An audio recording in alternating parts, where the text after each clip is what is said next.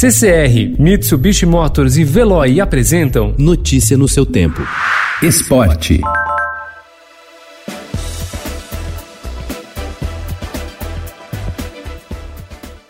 Embora o governo federal tenha sinalizado pretender liberar o retorno do futebol brasileiro em breve, não há consenso entre clubes, dirigentes, entidades e federações sobre a volta.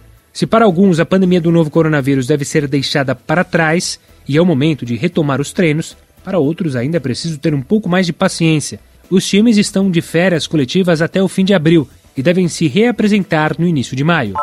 O governo de Santa Catarina recusou ontem o pedido da Federação Catarinense de Futebol para a volta da disputa do seu estadual no dia 16 de maio. A entidade local solicitou autorização para a retomada das atividades amparada em uma cartilha com informações criticadas por infectologistas e contrárias às recomendações da Organização Mundial da Saúde.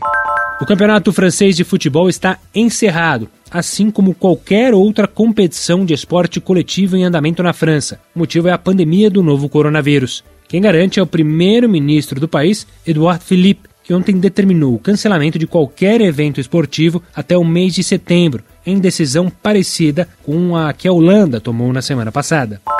O Los Angeles Lakers devolveu um crédito de cerca de 4,6 milhões de dólares, aproximadamente 26 milhões de reais, de um programa de ajuda do governo dos Estados Unidos para ajudar a minimizar os efeitos da crise do coronavírus, depois de saber que o programa ficou sem fundos.